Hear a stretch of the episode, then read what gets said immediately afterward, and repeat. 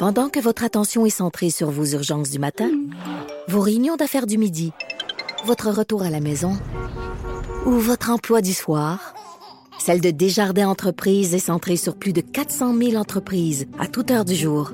Grâce à notre connaissance des secteurs d'activité et à notre accompagnement spécialisé, nous aidons les entrepreneurs à relever chaque défi pour qu'ils puissent rester centrés sur ce qui compte, le développement de leur entreprise. Oui, on les reçoit vos messages. Hein. Je pense à notamment un auditeur là, qui, euh, qui cherche des contacts parce qu'il y a euh, probablement un lien euh, pour aider le gouvernement au niveau de la fourniture de gants, de matériel autres. Donc, si on peut vous aider, assurément, on va le faire. Il y avait un autre auditeur qui, qui est un petit peu découragé d'entendre le discours syndical.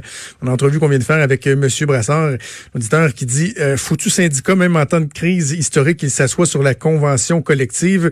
Je suis fâché d'entendre ce type. Hum, ouais, ben c'est ce que j'essaie de faire entendre à M. Brassard. Je comprends les conventions collectives, eux, ils doivent défendre ces conventions-là, mais en même temps, on est dans une situation particulière qui commande peut-être des mesures particulières. Donc, on verra ce que le gouvernement euh, décidera, ce qui va ressortir de ces négociations avec le milieu de la construction. Je vous redonne les numéros, hein, 187 Cube Radio, 1877 827 2346. C'est la messagerie texte et également le téléphone, ou sinon par courriel, le studio à commercial, le cube.radio. Vous êtes aussi nombreux à avoir vu vos plans de voyages tombés à l'eau, euh, des vols qui ont été annulés. Dans certains cas, vous avez décidé d'annuler vos plans de, de, voyage étant donné euh, la crise. Et là, bon, bien des gens sont fâchés de voir que c'est pas possible d'avoir carrément un remboursement des compagnies aériennes qui vont proposer d'avoir un crédit voyage, que vous allez avoir euh, X nombre d'années ou de mois pour le réutiliser. Il y a des gens qui disent non, non, attendez, là, on a besoin d'argent en plus, on vient de perdre notre job, on veut avoir nos emplois. Et là, il y a deux recours collectifs qui ont été déposés, un la semaine dernière contre Air Transat et Air Canada, et un plus récent hier contre les cinq plus importants transporteurs aériens canadiens. On va essayer de comprendre de quoi il en retourne et aussi euh, à savoir si c'est réaliste euh, de d'exiger donc un remboursement total de la part des compagnies aériennes. On en discute avec l'avocate pour l'organisme volenretard.ca, maître Ariel Thériault-Roy. Maître Thériault-Roy, bonjour. Bonjour. Euh, ça touche beaucoup de gens, hein, la situation euh, actuelle. Là, euh, on n'exagère pas en disant que ils sont très, très, très, très, très nombreux, les gens, à être frustrés de la situation actuelle, de voir qu'ils peuvent pas carrément juste avoir un remboursement et remettre à plus tard leur projet de vacances. Oui, tout à fait. On parle de milliers de personnes, puis on parle pour les compagnies aériennes de millions de dollars qu'ils devraient rembourser. Donc, effectivement, c'est euh, un très gros problème. Je sais qu'il existe euh, un fonds euh, qui, qui découle, je pense, de l'Office de la protection du consommateur, le FICAV, le Fonds d'indemnisation des clients d'agents de voyage. Qu'est-ce que ce fonds-là peut faire pour, pour aider dans la situation actuelle? Qui peut être touché par ça ou non? Ben, le fonds d'indemnisation des clients d'agents de voyage a comme mission vraiment d'indemniser les gens qui n'ont pas pu recevoir un service qui a été acheté via une agence de voyage. Donc, la première chose qu'il faut avoir fait, c'est acheter notre voyage via un agent de voyage. Puis ensuite, on peut s'adresser au fond, là, c'est ça, pour obtenir une indemnité euh, si on n'a pas obtenu le, le, service pour lequel on a payé. Donc, euh, absolument, on parle soit des services de tout inclus ou des vols d'avion. Puis, c'est ça, actuellement, c'est eux qui devraient indemniser.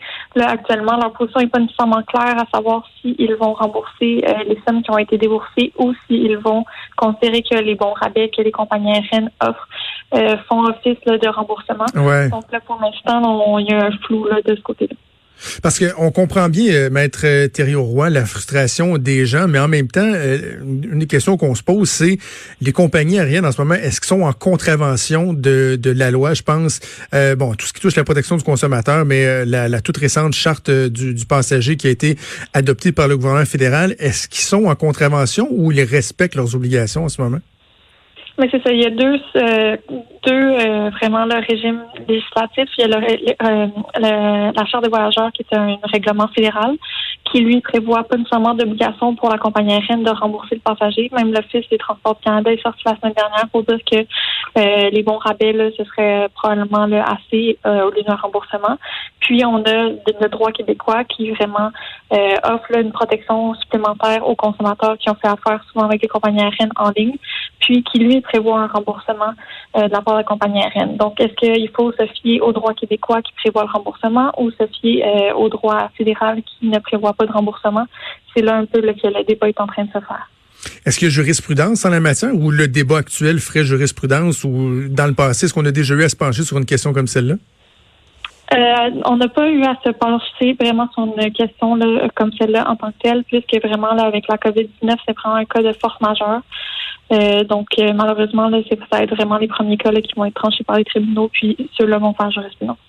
OK. Donc là, euh, on est à l'étape de demande de recours collectif. Je le disais, deux demandes qui ont été déposées.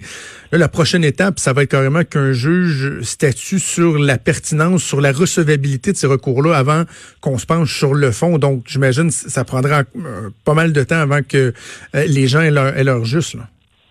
Oui, tout à fait. En fait, il y a deux possibilités qui s'offrent aux gens. C'est soit avec les recours collectifs qui, effectivement, là, actuellement prennent des années, euh, comme euh, ça, ça, ça se passe habituellement. Sinon, les gens peuvent aussi faire euh, des recours plus personnels.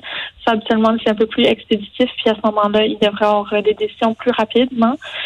donc, là, nous, en tant que seul cabinet d'avocat, on est en train d'évaluer, c'est, on pourrait offrir justement ce service-là aux gens qui veulent faire des recours vraiment personnels puis aller se battre devant les tribunaux. ça va être vraiment cas par cas, mais effectivement, ce, genre de recours-là serait probablement plus rapide. OK. Euh, dites-moi, est-ce qu'il y a une différence pour euh, les gens qui se demandent si, par exemple, ils doivent euh, vous contacter ou adhérer à une des, un des, deux demandes de recours collectif? Est-ce qu'il y a une différence entre une personne qui a vu son vol annulé et qui se fait offrir uniquement un remboursement par la compagnie aérienne et une personne qui a choisi de ne pas voler? Pendant les dernières semaines par insécurité? Parce que là, bon, on le voit, les vols sont suspendus, mais il y a eu quand même un certain moment où des gens ont choisi de ne pas voyager alors que les vols euh, étaient toujours planifiés. Est-ce qu'il y a une, différence dans la façon dont, on doit euh, analyser ces, ces cas-là? Hein? Donc, la personne qui a choisi versus la personne contrainte à ne pas voler? Oui, tout à fait. En fait, les recours collectifs, là, si on, on lit bien euh, les détails, ça s'adresse vraiment aux personnes euh, qui se sont vues annuler leur vol par les compagnies aériennes. Donc, à ce moment-là, effectivement, les, euh, la protection de la loi sur la protection du consommateur rentre en jeu puisque c'est l'opérateur, le, transporteur qui n'a pas offert son obligation là, de vous transporter si vous de, vous-même vous avez euh, décidé d'annuler puisque de, façon préventive, puisque c'est mm-hmm. pas nécessairement une bonne idée de voyager en ce moment, euh, à ce moment-là, il faut vraiment se, se replier un peu sur le contrat de transport sur l'entente qui était entre vous et le transporteur qui prévoyait probablement des clauses d'annulation euh, moyennant des frais. Qui est le problème en ce moment, c'est que les compagnies aériennes ne euh, veulent pas appliquer ces politiques d'annulation là qui étaient prévues dans les contrats de transport au moment où euh, le passager a contracté avec la compagnie, puis se rabattent pour dire que non, on n'offrira pas de remboursement, même moyennant des frais, on n'offre que des bons rabais.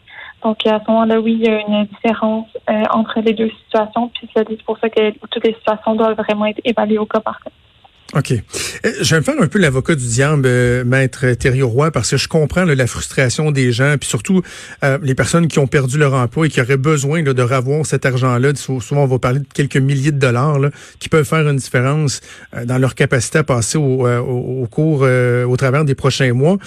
Mais en même temps, euh, quel serait l'impact pour les compagnies aériennes? on voit les compagnies aériennes qui sont euh, déjà en difficulté. Puis là, certains pourront nous dire, ben, il aurait pu être plus prévoyant dans les dernières années. Je comprends, mais on peut pas refaire le passé, mais la réalité, c'est, est-ce qu'il y aurait un risque des compagnies aériennes ou que les compagnies aériennes disent, ben, si c'est le cas, nous, on ne peut juste pas on va fermer boutique, on va fermer les livres, puis que finalement les gens se ramassent le bec à l'eau avec carrément pas de remboursement plutôt que d'avoir un crédit pour reprendre un voyage dans un délai X? C'est sûr que le, le risque est là. Le risque est là, en fait, pour toutes les compagnies euh, canadiennes en ce moment, je pense. Euh, si on n'a pas le cash flow, vraiment le fonds de roulement nécessaire pour faire face à la crise, ça peut être difficile.